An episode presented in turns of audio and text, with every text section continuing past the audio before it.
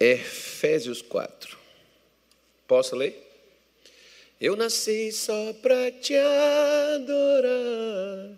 Olha, tem, é, deixa eu avisar vocês, porque eu não sei se vocês estão percebendo, mas esse som aqui na frente está muito alto. Talvez ele está alto aqui e está baixo lá. Não sei. Algumas pessoas no culto da manhã, né, porque teve um cantor aqui, cantor, ele só escuta se ele estiver ouvindo ele. Ele só canta se ele estiver ouvindo ele. Né? Todo cantor é assim, como eles também fazem dessa forma, né? Mas eles dão o ganho para cá e às vezes tira a voz daí. Então, se o som não tiver, né? Porque talvez está baixo para você, que está saindo mais aqui do que aí, fica. Nós já temos um problema que a gente a gente tem um problema aqui de uma de uma uma mesa de som ali, que ela está com problema de junta tá? Ela mesmo bloqueia, ela ela tá igual aquele pessoal que fica bloqueando os outros, fechando, a, deixando eles falar. Ele mesmo faz, ela faz natural, né? Aí é maldade, hein? Vocês são maus, você está querendo que eu seja preso. Então, não vou ser preso, não, agora não. Por isso, não. Isso, não. Vocês param com essa coisa de ficar aí com essa. Mas mas se tiver, por acaso, é, o som faltando aí para você, avisa. Eu vou até pedir um rapaz para que ele faça uma caridade de vir aqui, para dar uma olhadinha para a gente aí consertar. O que nos vendeu aqui? Ele é eterno vendedor, né? Ele vendeu esse negócio, então vem ver o que, tem que fazer. Ele já falou para mim, pastor, a sua mesa já era. E eu falei, quanto está uma nova? Quando ele falou, eu falei, Deus me defenda, deixa essa aí até ela morrer de vez. Aí, deixar quando ela não funcionar mais, aí a gente vê outra. Né? É uma pão durar desgraçado, né, irmão? Mas tá bom. É assim. Quando estiver funcionando, ô Davi, você já carregou caixa nas costas? Com microfone, né? aquele de cabo ainda, né? não tinha nesse luxo de microfone sem fio. Pois é. Então nós, nós estamos modernos. Diz assim Efésios 4, versículo de número 1 e 2 está escrito assim: Rogo-vos, pois, eu, o preso do Senhor, que andeis como é, como é digno da vocação com que fostes chamados. Aí ele diz, ó, com toda a humildade e mansidão, com longanimidade, suportando-vos uns aos outros em quê? Em amor. Então vamos dar uma puladinha aqui. Pula lá para o versículo 17. Ele diz assim, ó. Digo e digo isto e testifico no Senhor para que não andeis mais como andam também os outros gentios. Como é que os outros gentios andam? Na vaidade do seu sentido nós falamos aqui, está na nossa página, no nosso canal, é, os gentios, os gentios são os pecadores que não foram transformados, não foram mudados, eram chamados de gentios, que eram aquele povo que não fazia parte, que não tinha sangue, né? o sangue azul que não tinha o sangue judeu. Então, eles eram chamados, todas as outras nações, como nós, por exemplo, se os judeus fossem referir a nós, eles nos chamariam de gentios. Embora haviam muitos gentios lá na Galileia. Tanto é que o profeta diz: Galileia dos gentios. Então, não estava só pelas outras nações, não, lá dentro já tinha. As pessoas que eram consideradas, né, de acordo com o crivo dos rabinos religiosos da época, é, eles então designavam quem eram os pecadores, quem eram os santos. Santos eram aqueles que iam para o templo, que sacrificavam, aqueles que oravam, aqueles que jejuavam. Não importa o que, que eles faziam nas suas casas, se batiam suas mulheres, traíam, se eles eram desonestos, se eles fossem maus, desde que eles frequentassem o templo, como mais ou menos não é nada. A, a história só se repete. Né? Hoje os cristãos também são conhecidos dessa forma. Se vem na igreja, ora se é pastor, né? se está na igreja, se dá o dízimo, se dá oferta, se participa no culto, é de Deus. E quem não vem na igreja é pecador. Né? É, o sistema não mudou nada, irmão. O sistema é o mesmo. O, a, a religião é a pior praga que tem na humanidade. Em qualquer, qualquer uma delas. Né? E, no, e, e no meio do povo de Deus, teve e ainda tem, infelizmente, a religiosidade por parte de muitos que matam, que odeiam, que desprezam, que rejeitam, que detestam, em nome da fé.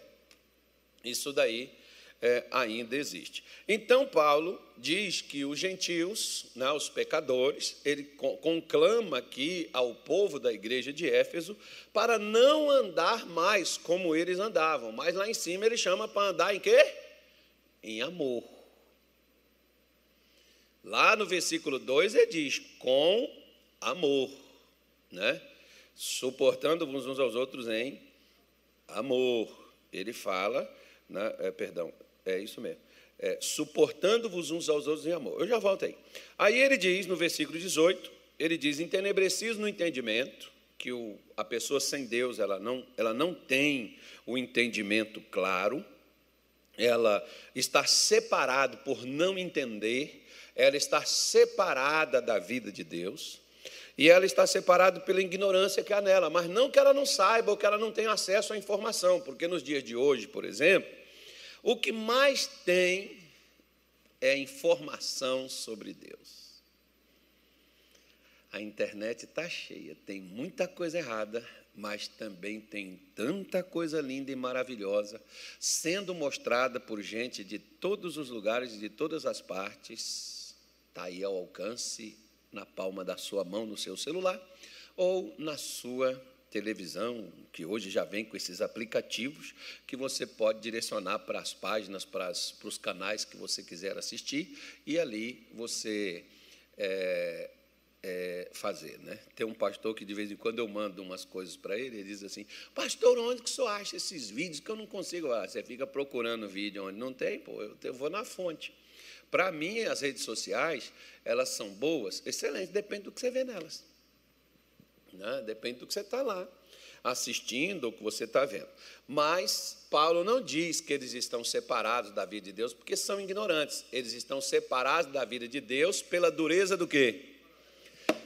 Então, meus queridos, ó, como é que é que aquele pregador, que o pregador chama os crentes lá? É o quê? Hã? Amados. Então, meus avós, vou ficar assim agora para ver se eu consigo um seguidor, né? Assim, eu vou ficar doce. Não, irmão, eu sou assim, quem quiser que seja. Né? Então ele diz: pela dureza do seu coração. Deus nos chamou do jeito que nós estávamos, mas não, não para permanecermos do jeito que nós somos. Ele nos chamou para a gente andar não importa como você andava antes, mas você tem que mudar a forma de agora. Antes não importa, mas daqui, a partir do momento que você é, recebeu o chamado dele, deve haver uma mudança no jeito de ser. Por isso que Paulo diz no versículo de número 19: os quais, havendo perdido todo sentimento se entregaram à dissolução para com avidez cometerem toda impureza. Ou seja, como é que a pessoa é chamada por Deus, trazida para dentro da igreja, e como é que essa pessoa, como, por exemplo, quando ele fala havendo perdido todo sentimento, é aquela pessoa que ela perde. Outro dia uma pessoa me perguntou assim, pastor, qual é o sinal de que uma pessoa não é mais crente? Simples. Quando você erra, e você não se entristece pela besteira que você fez, você já deixou de ser crente. Se você fica triste quando você falha, significa que você ainda é crente. Você pode estar errado? Tá, mas você ainda crê. Agora vai chegar uma hora que a pessoa vai estar errada e ela não sente mais nada. Para ela está tudo certo. Como tem uma galera que por eles não sentirem mais, e você pode ver que uma pessoa, por exemplo, quando ela tem lepra, né, a parte da lepra dela, se você pode enfiar uma agulha, uma faca, ela não vai sentir nada. Assim tem pessoas que Deus fala, mas eles não sentem mais nada. Deus não toca, Deus não comove. Você olha para a miséria de alguém e a miséria daquela pessoa, seja ela espiritual, seja ela física, seja ela financeira, não mexe mais com você. Por quê? Porque o problema não é seu. Significa que nós nos tornamos uma pessoa insensível. Às vezes tem horas que eu vejo que parece que os animais viraram seres humanos e os seres humanos viram animais, principalmente crente. Porque você sabe quem são as pessoas que mais criam confusão nas redes sociais e dentro dos locais onde elas convivem? São crentes. Gente crente. Vai para as redes sociais e posta alguma coisa que os outros não querem, porque você é diferente. Vão te xingar, vão cair para cima de você, vão te. Por isso que eu chamo que às vezes na internet tem os chamados infernautas. Não são internautas, são infernautas, gente que cria um inferno nas coisas. Uma vez lá, foi lá no Pará, digam graças a Deus. Aqui no Mato Grosso não acontece essas coisas. Mas teve uma esposa de um pastor nosso que ela postou uma coisa na página dela. Mas, principalmente hoje no Brasil, nós chegamos a um, a um, ponto que você não pode falar o que você pensa, o que você sente. Você não é censurado só pelos setores superiores, não. Você é censurado pelos crentes mesmo. Né? Então, é, essa mulher postou uma coisa lá, o pessoal caiu para cima dela e as pessoas não escolhem palavra para falar, não, irmão. Falei, gente, a página da mulher, a mulher não tem direito de postar, falar o que ela crê, expressar o que ela acredita. Se ela está errada, você chega de uma outra forma para orientar a pessoa. Mas cair para cima da pessoa, e pai, pá, e ela começou a responder uns comentários e o negócio ferveu. E o pessoal foi me falou que eu não ando vendo, não. Pessoal falou, pastor, está uma confusão na internet aí, que a mulher do pastor fulano está quebrando pau com os outros aí. Aí eu chamei ela, falei, irmão, o que está acontecendo? Ah, porque eu postei um negócio assim, ela foi, me mostrou, e as pessoas caíram para cima dela, ela começou a responder às pessoas. Deixa eu falar uma coisa com você.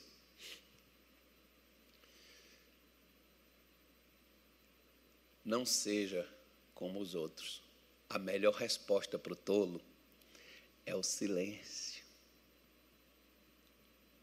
Quando você dá a resposta, ele sabe como vai trabalhar com ela para te atingir de novo. Você não respondendo, ele não sabe o que fazer porque você não deu resposta. Eu não respondo nada, irmão.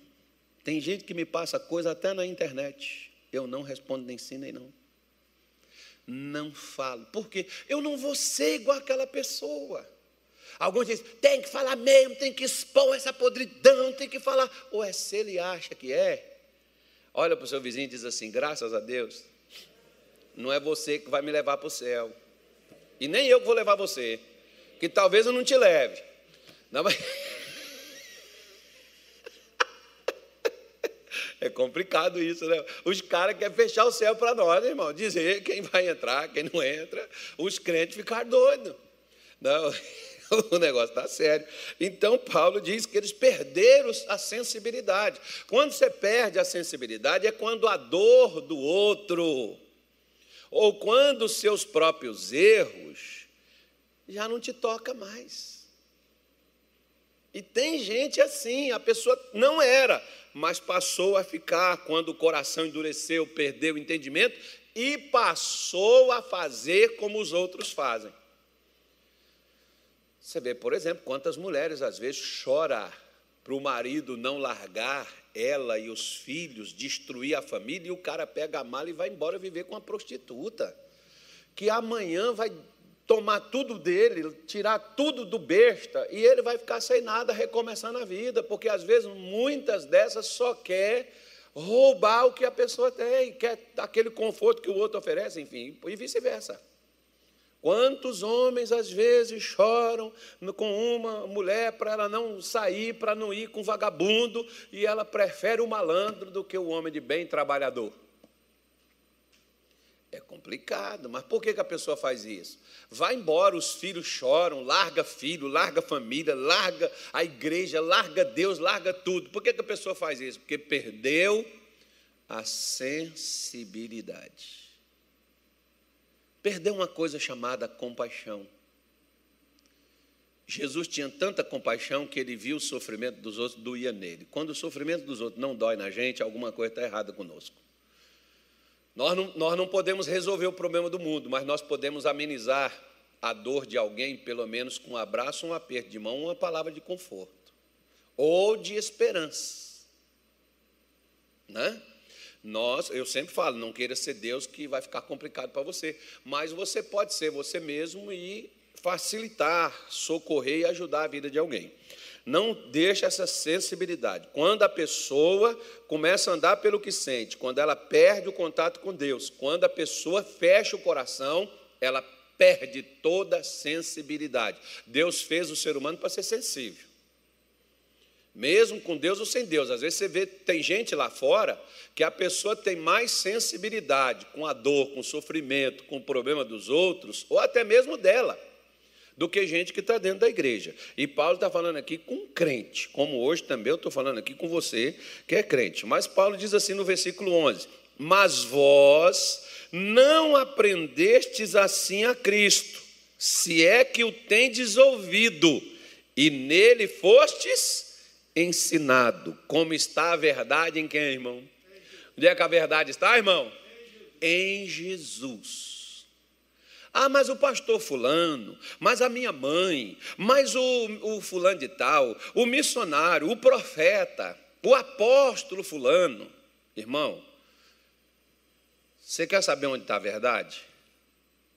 A verdade só está em Jesus. E Jesus disse que o Espírito Santo nos guiaria em toda a verdade. Mas às vezes a gente quer ouvir os homens, não queremos ouvir a Deus. Você ouviu? Você foi ensinado? Porque aqui tem dois problemas. Tem igreja que tem, né, tem pastor que tem um ensinamento. Mas não adianta o pastor ensinar e a pessoa não ouvir. E tem igreja que não tem um ensinamento, a pessoa não ouviu porque ninguém ensina. Às vezes eu fico assim, olha, coisa simples, como eu cheguei numa igreja nossa uma vez, e eu comecei a fazer algumas perguntas, perguntas simples do Evangelho, e as pessoas ficavam olhando para mim, ninguém sabia a resposta. E não era o povo, era os pastores e obreiros da igreja. Ou seja, não ensinaram para eles aquelas verdades. Né? A pessoa não aprendeu, porque não teve quem ensinasse. A Bíblia fala, por exemplo, de um homem que ele estava numa carruagem e ele estava lendo o livro do profeta Isaías. E Deus mandou que Filipe se, se, se, se apresentasse a ele, e quando o Felipe se apresentou para ele, essa aqui ferra que dói. Não deixar ela embora, não. Quando o Felipe se apresentou para ele, Felipe perguntou para ele: Entendes tu o que lês? Ele diz assim: Como que eu vou entender se não há quem me explique? Aquele homem estava lendo o quê? As Escrituras Sagradas. Mas ele entendia? Não. Por quê? Porque não tinha quem ensinava. Às vezes nós estamos lendo a Bíblia, até queremos, mas se não tem quem nos ensina a verdade, pastor, é, fazer igual aqui, por exemplo, né? Pilatos perguntou para Jesus: o que é a verdade? A verdade, irmão, é as escrituras sagradas. Se você quiser saber a verdade, leia a sua Bíblia e só aceite ensinamentos que venha do que está escrito nela. As pessoas hoje estão tá pegando a filosofia, a psicologia, que é bom para outras coisas, não para a vida espiritual. A ciência, ótima. Né? O pessoal, até um tempo atrás, tinha pastor que achava que a ciência atrapalhava a fé. Que a ciência impedia as pessoas de ir a Deus. Meu irmão, a ciência que mostra o caminho. Esses dias eu estava vendo, por exemplo, uma declaração de um, de um, de um médico muito famoso, né, que tem aí na internet, que ajuda as pessoas. Né, um camarada bem, bem, bem legal ele e é, pelo menos assim, de ajudar as pessoas mais necessitadas, de colocar ali orientações, de colocar ali coisas que ajudem as pessoas a cuidar da sua saúde, cuidar das suas vidas. Ele não ensina nada espiritual, mas ele falou uma coisa interessante. Que o camarada fez uma pergunta para ele: Você acredita em Deus? Ele falou assim: Acredito. Como que não vou acreditar se eu chego, por exemplo, e vou estudar ciências, por exemplo, e vejo tantas coisas, esses planetas, esses negócios, essas coisas. Eu nasci, esse negócio estava aí. Quem pôs isso aí? Alguém pôs essa coisa aí. Isso estava aí. Quem foi que fez? Alguém fez. É a mesma coisa, você chega lá na, na, na, na sua casa, né? você veio para o culto, diga assim, graças a Deus. Você chega lá na sua casa, tem um carro na sua garagem. Ninguém falou amém. Vai, pela maneira. Ah, ah, não. Aí, você quer, a primeira coisa que você quer saber, quem pôs esse carro aqui? Por que, que esse carro está aqui na minha garagem? No mínimo você vai querer saber, não vai, irmão? Você quer saber de quem é esse carro e por que, que ele está aqui? Quem pôs ele aqui? Aí alguém diz assim: não, esse carro é seu que o fulano te deu. O que é que Deus fez? Deus fez a terra, colocou as coisas nela e deu isso aqui para nós, porque é o que a Bíblia diz. Os céus dos céus são do Senhor e a terra ele deu aos filhos dos homens. E diga assim: nós somos os filhos dos homens. Pois é, irmão. Foi assim que Deus me deu um carro. Por quê? Porque tem um salmo, por exemplo, que diz assim, ó: Milhares de milhares são os carros do Senhor. Eu li aquele salmo e falei assim: eu não tenho uma bicicleta, que até a minha bicicleta roubaram dentro da igreja. Aí eu falei, Deus, eu falei, Senhor, se o Senhor tem milhares e milhares de carros, seu filho está aqui a pé. Por favor, eu estou reivindicando um carro para mim. Irmão, não é que eu tive o carro? Pois é, mas não fique com inveja olhando para mim, não. Você também é filho, pede para o seu pai. Seu pai tem milhares de milhares, milhares de milhares são milhões de carros. Né? Então você tem direito a um, pede um para o Senhor. Alguém vai te dar um carro. E, e, eu fiquei muito chateado que o cara que me deu o carro, ele ia me dar uma casa também, mas aí ele mudou antes. Mas vamos lá, vida que segue, vamos embora. Ele diz: se é que o tendes ouvido e nele fosse ensinado como está a verdade em Jesus. Então, nós somos ensinados, voltando lá para cima, por exemplo, para o capítulo 4, versículo 2, nós somos ensinados a suportar uns aos outros. Agora fala para o seu vizinho assim, agora começou a ficar difícil. Suportar de que forma? Pastor, eu só fico com meu marido que eu preciso dele, que é ele que paga as coisas, eu não estudei, não trabalhei, eu não tenho faculdade, não tenho trabalho, eu não tenho como fazer, então eu tenho que suportar ele. Ixi, isso é um inferno, irmão. Isso não é vida, não. Isso aí já é perto do Tártaro, né? O Tártaro é antes sala do inferno. Não existe isso, não, mas as pessoas botaram lá. Né? Então, o camarada diz assim: oh, Pastor, não, essa aqui são as mulheres que, graças a Deus, aqui no Mato Grosso, mulher nenhuma nunca me falou isso. Diga amém, gente. Isso, profetiza. Né, profetiza. Mas teve umas mulheres que já chegaram comigo, foi lá para Minas Gerais, para o Rio de Janeiro, lá para o Pará, onde eu tive. Tem umas mulheres que chegaram lá comigo e falaram assim: Pastor, eu só não largo meu marido por causa da palavra. Eu já não tenho mais marido, não, filho. Já largou. O marido chega, pastor, eu só não vou largar a minha mulher por causa da palavra. Como é que é, irmão? É por causa da palavra. Falei, irmão, você já largou essa mulher? Porque Jesus disse assim: maridos, amai as vossas mulheres como Cristo amou a igreja. Agora, quando você olha para a igreja, olha para você. Vê quantas besteiras você faz e Jesus te suporta. Que eu não, eu não sou como os demais, que eu jejuo, dou de, de tudo, né? eu oro. Eu não, eu não vou me colocar nesse negócio aí, não. Eu sou diferente. Né? Você vê que a gente faz cada besteira, a gente faz cada papagaiada, e Jesus nos suporta. E não lança a gente no inferno e nem solta a gente para Satanás arrebentar conosco. Por que, que ele faz isso? Mesmo a gente na igreja, a gente cometendo erro, a gente falhando, por que, que Jesus nos suporta? Ele nos suporta, ele não tem nada a ganhar conosco, porque ele está estendendo as mãos para nos ajudar, porque nós damos mais trabalho para ele do que alegria para ele. Primeira, principalmente quando a gente está começando. Então Jesus está nos suportando e ele nos suporta por uma coisa: amor que embora a gente não, não é lá aquelas coisas, nós não, não estamos ali, né? Mas tem gente que acha assim, não, que Deus, se Deus perder ele, ixi, Deus vai ter um prejuízo danado. Olha, pastor, se Deus me perder, quem vai cuidar dessa igreja? Quem vai. Ô, oh, meu irmão. A vida vai seguir do mesmo jeito. Outra pessoa pode até que seja, tenha uma deficiência, mas alguém vê ali, talvez faça até melhor do que quem saiu. Né? As coisas vão continuar andando as coisas vão continuar acontecendo. Pode ser que piore por um tempo, mas depois melhora. Mas a pessoa fica assim, achando que se ela, né, se Deus perder ela, vixe, Deus está lascado, Deus não vai conseguir uma coisa tão boa quanto ela. Quando é o contrário, se nós perdermos a Deus, nós é que estamos lascados, irmão, nós estamos perdidos, nós estamos ferrados, quem vai nos salvar?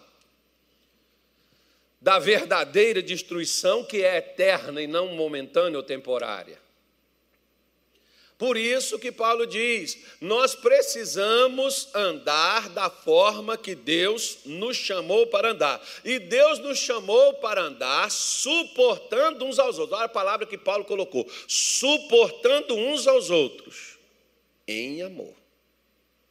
Não é por causa de interesse, não é por causa de ganho, por causa de lucro. Porque, por exemplo, seu patrão não está aqui, né? mas vamos dar um exemplo dele. Quem trabalha e às vezes tem um patrão chato, você só suporta ele porque você precisa do emprego. Tem, eu, eu vejo uns caras, por exemplo, de vez em quando, eles dizem assim, né, esses dias mesmo eu ouvi essa frase, um cara falando assim, eu estou pedindo a Deus para me acertar na. Como é que chama aquela, aquela loteria que tem um prêmio tremendo no final do ano? É a Mega Sena da virada, é isso, obrigado. A mega cena da virada, estou pedindo para Deus, porque se eu ganhar essa mega cena, agora eu vou embora do Brasil. Irmãos, os caras estão tudo de olho no prêmio da mega cena, né? Que ali você mudou a vida, acabou tal. Né? Você está. Ou seja, a pessoa está vivendo uma situação apenas porque ela não tem como escapar daquilo. Eu aguento o meu filho porque eu pari ele, pastor. Mãe, né? Deus mandou cuidar, então a gente tem que suportar esse negócio aí. Tem uns que até nem suporta mais, nem sendo filho. Bota o filho para fora de casa. Tem aquela mulher que não suporta o marido. Tem aquela igreja que não suporta o pastor faz até abaixo assinado para a direção da igreja tirar o pastor de lá. Tem aquele pastor que não suporta a igreja, abandona, vai embora, larga, sai, porque às vezes tem uns irmãos que é xarope. Mas deixa eu falar com você. Se você tem um pastor xarope, irmão, esse cara está te ensinando. Você sabe onde Deus colocou Davi para treinar ele para ser um homem segundo o coração de Deus? Ele colocou ele no palácio de Saul, que era o cara endemoniado que o demônio manifestava no cara. Foi lá que Deus botou Davi para treinar. Deus depois.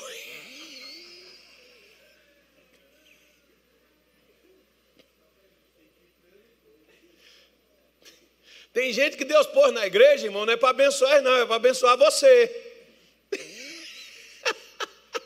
Agora, se você perder a benção, já era, filho. Olha só para você ver o que, Deus trouxe para cá. Ó. é brincadeira, tá, irmão? Daqui a pouco você vai falar assim, isso é bullying, pastor. Então, eu vou até mudar minha brincadeira, eu já até falei que eu vou parar com essas coisas, não vou nem brincar mais. Os clientes estão muito insensíveis para brincadeira. Então, aí você pega, por exemplo, às vezes tem aquela pessoa, eu, eu, não, só porque eu sou né, o pastor, eu vou aguentar, porque eu não posso rebentar, eu não posso. Não, segura Jesus, não quebra a cara. Não, irmão, não é porque você é crente que você não vai brigar com os outros. Porque amor não são palavras. Tem gente que está assim, graça e paz, paz do Senhor, bom dia. Mas o coração, irmão, está lá dentro, miserável, filho do capeta, demoniado isso aí, olha, fulano, cuidado, que isso é uma cobra.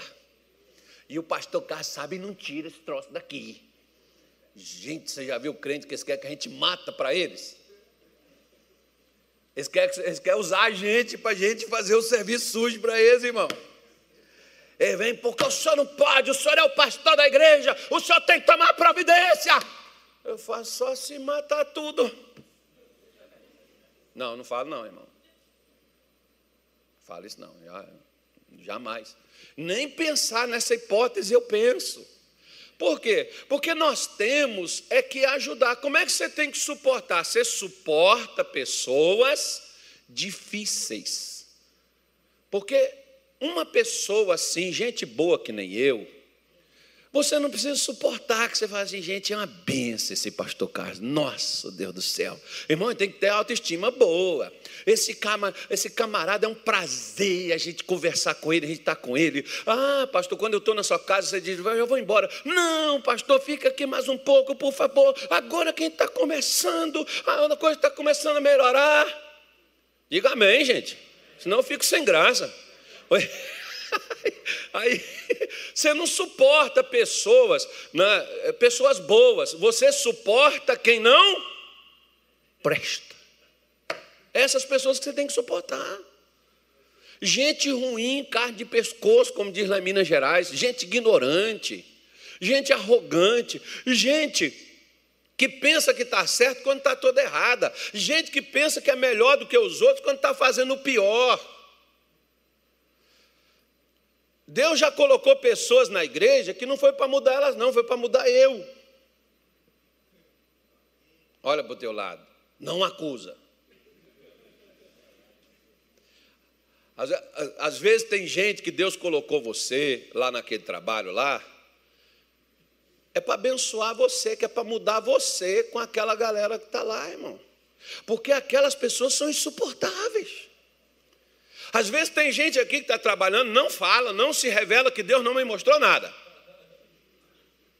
Se você falar amém, é você. Não, mas, mas tem gente, tem gente, não esperou nem eu falar. Tem gente que quando levanta cedo para ir para o trabalho, a pessoa já vai, ai Senhor, amanhã já é segunda-feira, hoje de noite já está preocupado que amanhã já tem que encontrar com aquele povo. Aí você fala assim: meu Deus, me dá graça, me dá força, porque chega lá, o fulano começa a falar aquelas coisas bestas, o outro começa com aquela conversa imoral, o outro começa com aquelas piadinhas, os outros começam com aquelas coisas tudo ali, e você tem que fazer o quê? Suportar, mas não é suportar assim, se eu pudesse, ai Jesus, né? lembra aquele cara do som que liga o som lá na casa dele, e você ora assim, fura esse alto-falante, dá um curto-circuito. É a oração dos crentes, os crentes não oram assim, os crentes são perigosos, irmão.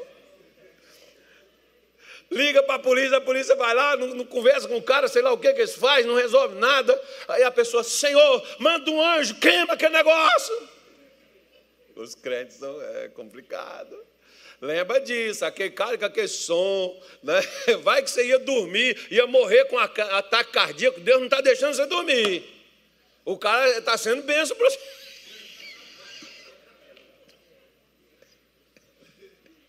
Mas, mas a gente, irmão, a gente quando é para fazer algo por causa dos outros, nós não queremos nos esforçar pelos outros, nós só esforçamos para nós mesmos. Você passaria o que Jesus passou Porque não estava nem aí para ele. Porque, primeiro, Isaías diz que todos nós estávamos como ovelhas desgarradas. Paulo diz que todos pecaram e estavam separados da glória de Deus. Por que, que Jesus veio para morrer por gente que não estava nem aí para ele? Por que, que Jesus fez isso? Ele fez isso por amor. Por que, que eu tenho que suportar as pessoas com quem eu tenho que lidar com elas? Com amor. Não é porque elas prestam, é porque a minha essência é tão boa que é igual água e óleo. Água e óleo mistura? Então, antes era normal que você não suportasse pai, não suportasse mãe, não suportasse o bêbado, não suportasse o ignorante, não suportasse o agressivo, o agressor. É, é, isso aí é normal. Agora você é crente, agora você é de Deus, agora você suporta. Não é porque você eu não posso matar, porque se eu pudesse eu oraria para Deus né, desarraigar essa coisa. Não, você não faz porque você ama. Porque o amor ele não são palavras. O amor, ele é atitudes. Por isso, no capítulo 5, já vou passar para a matéria nova, mas no capítulo 5 de Romanos, Romanos, Efésios 5, versículo 1, Paulo diz assim: olha, sede, pois, imitadores de quem? De quem? Se Deus fez por amor e Ele deu Jesus por amor, e os discípulos que morreram por Jesus, eles morreram por causa de quê? Por causa de amor. Sabe por quê? Porque a todos eles era dado a oportunidade de desviar, de deixar de ser crente, e os caras preferiram morrer. Se isso não for amor, a gente não sabe o que, que é, né, irmão? Eles amaram. A minha oração, até hoje que eu faço, a minha oração que eu peço para Deus é essa: me ensina a amar como o Senhor amou. Jesus era conhecido como amigos de publicanos. A palavra publicano é pecadores. Olha que título, né, irmão, que deram para ele? Amigo de pecadores. Porque Jesus não pegava as prostitutas, homossexuais, ladrões, corruptos, vagabundos. Isso já existia, sempre existiu, irmão. Não é de agora que esse mundo velho está lascado, não. Esse mundo está lascado desde quando Adão caiu lá no Éden, o negócio desandou. Mas Jesus tratava essas pessoas com amor.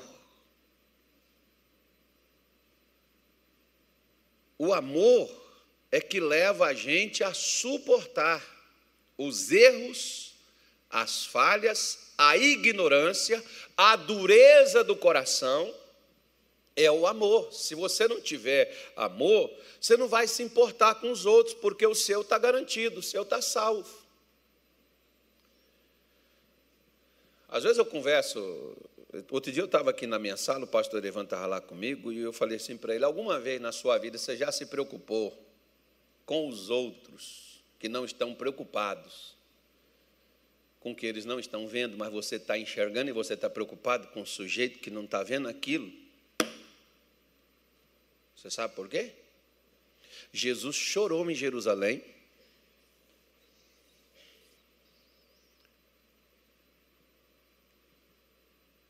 E disse: Ó oh, Jerusalém, quantas vezes eu quis te ajuntar como a galinha junta os seus pintinhos debaixo de suas asas, mas vós não quisestes.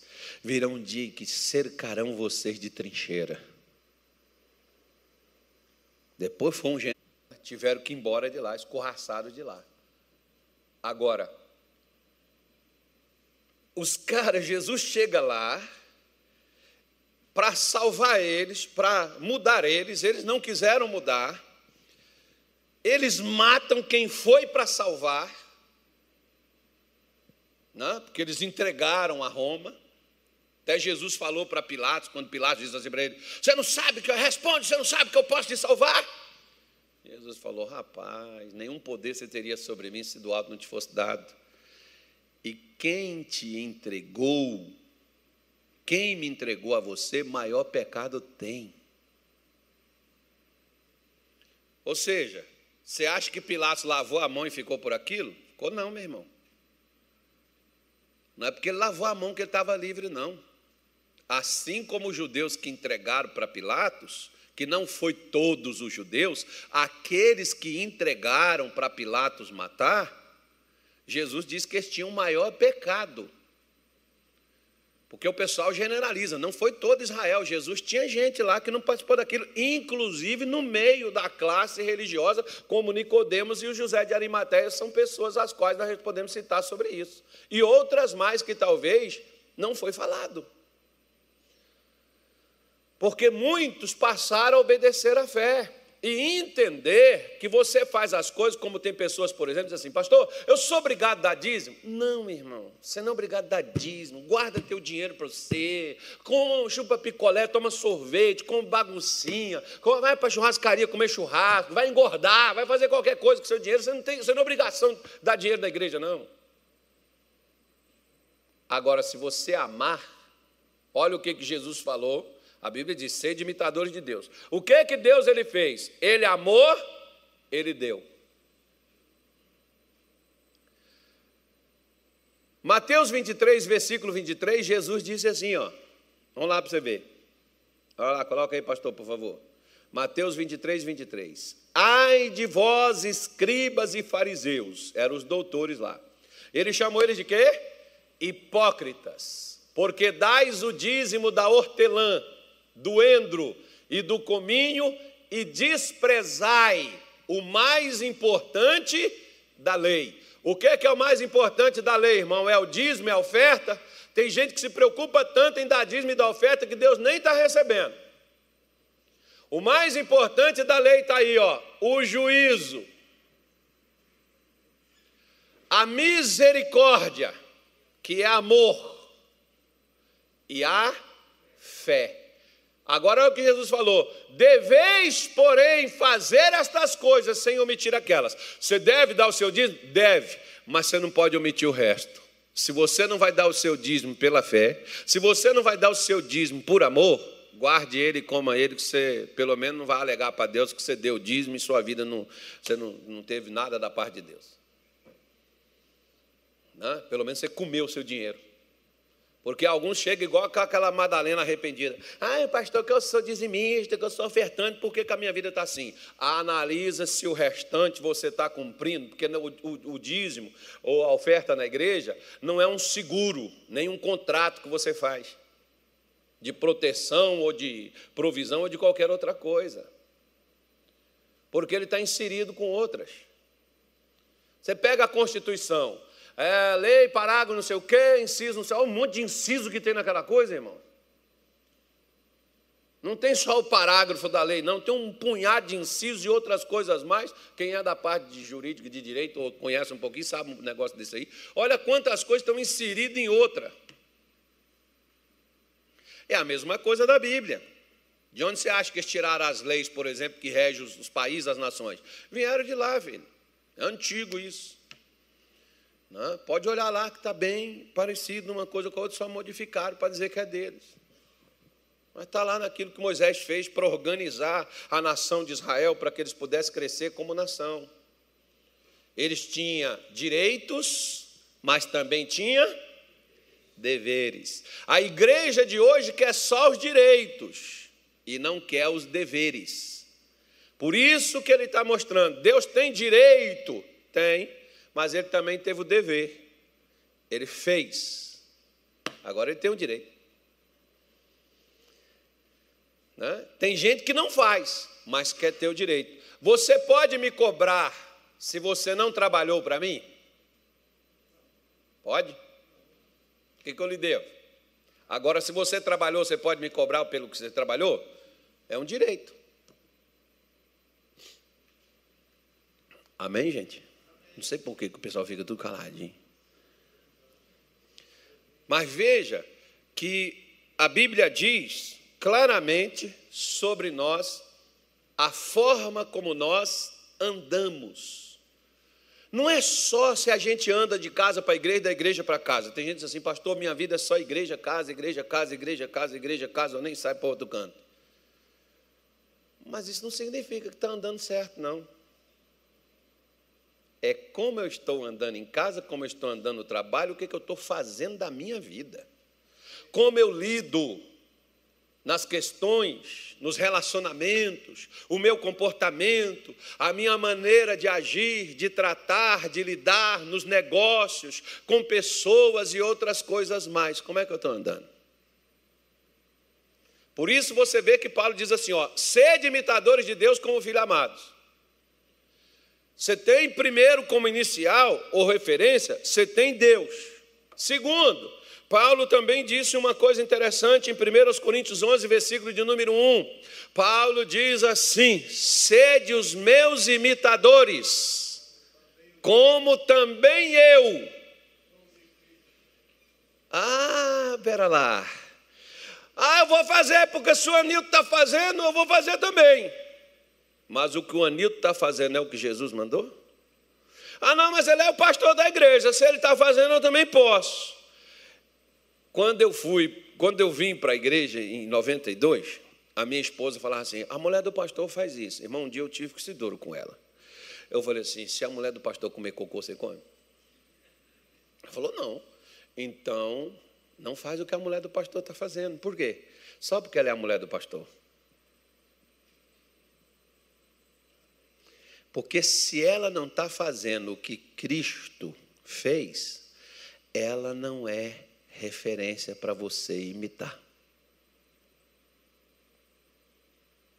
Eu fico assustado quando alguém chega assim. Às vezes tem criança, lá em Belém tinha um garotinho, eu acho que hoje ele está com uns 12 anos mais ou menos. Eu consagrei ele lá na igreja quando nasceu.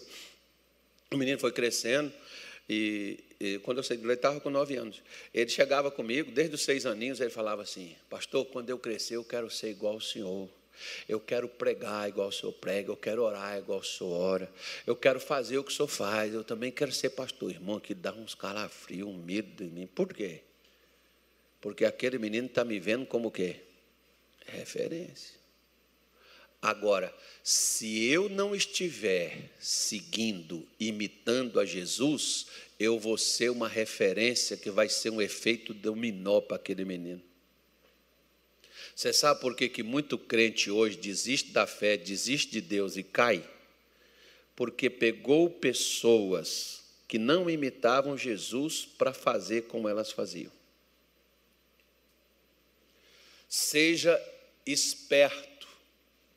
A Bíblia fala sobre duas igrejas, uma em Tessalônica e a outra onde, pastor Gilmar? Cadê o pastor Gilmar? Ah, ele que está na Bíblia. Poxa, perdi meu Google Maps, meu, meu, meu Google bíblico aqui, velho. Ele está na fonte. Então tinha duas igrejas. Tinha a igreja de Tessalônica e tinha a igreja de onde, pastor Gilmar? Ele esqueceu. Ele está procurando lá. Qual era a igreja, irmão, antes do pastor Gilmar pegar? Qual era a igreja lá que as pessoas, quando escutavam Paulo pregar, eles iam para as escrituras para ver se o que Paulo estava falando era realmente como estava escrito? B. Terraba. B onde? Hã? Bebedeira não, irmão, que isso? Amarrado. Eu tinha um professor, foi o professor que me ensinou a gostar de de matemática. Eu odiava matemática. Quando esse cara chegou para dar aula, eu passei a gostar de matemática, porque é, é isso mesmo, isso mesmo. Isso aí que você está falando. Eu não falei nada, não, professor, mas você pensou. Não, é isso aí. Não, professor, não falei nada, não. Não, mas é isso mesmo que você está pensando. Né? Então, a igreja de Bereia, ela era mais inteligente porque eles comparavam se o que Paulo estava pregando era realmente o que estava escrito.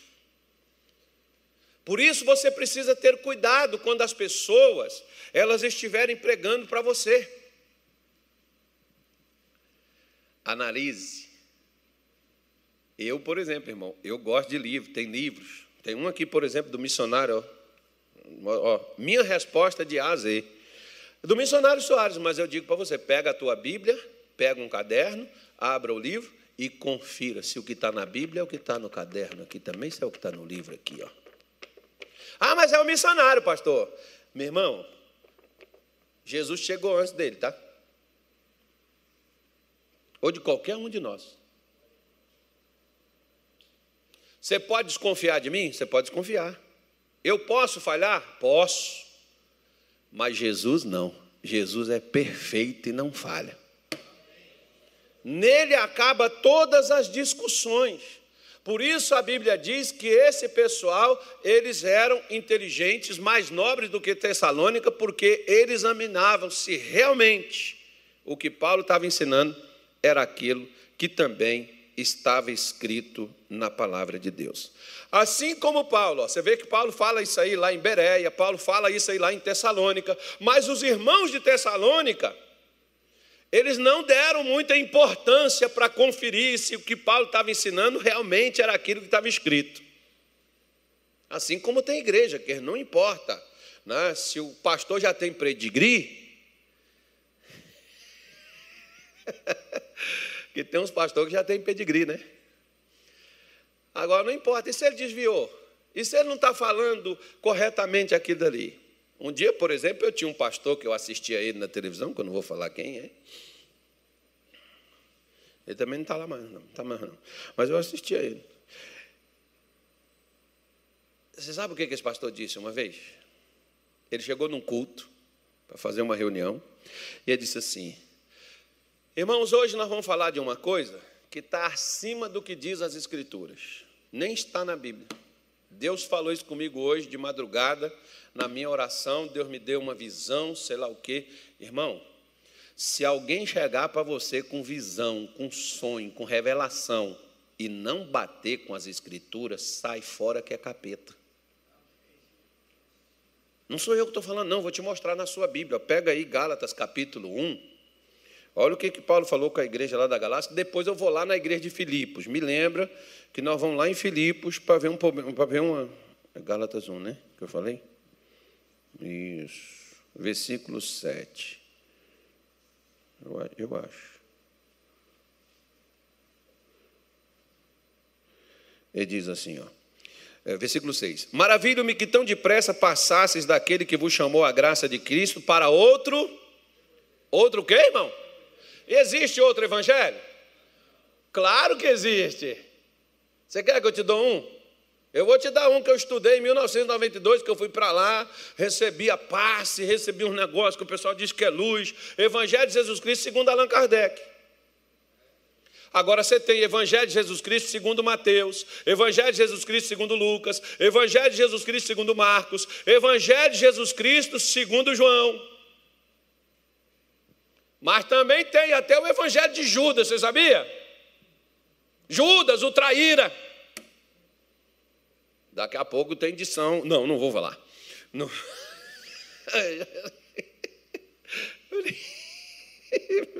Não, vai ter outro evangelho. Então tem.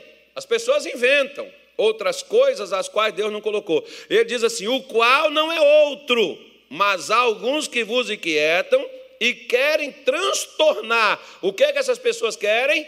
Confundir o evangelho de Cristo. Mas, ainda que nós mesmos, olha o que, é que Paulo está falando, irmão, isso aqui é muito forte. Ainda que nós mesmos, ou um anjo do céu vos venha anuncie outro evangelho, que seja o quê? Hã? Além do que eu vos tenho anunciado, que seja o quê? Anátema, ou seja, seja amaldiçoado. Quem estudou a grade aqui, ó, você já viu que as religiões. O missionário Soares tem um livro chamado é, sei, é, sei, sei, Como é que é o nome daquele livro? É, oi? Não, tem um outro nome atrás dele. É, como é que é, meu Deus? É não sei o que das grandes religiões. É, os profetas das grandes religiões. Irmão, pode ler lá. Todos eles que criaram igrejas, isso que eu não vou falar disso aqui, são pessoas que criaram um negócio a partir do quê? De uma visão, de um sonho que teve.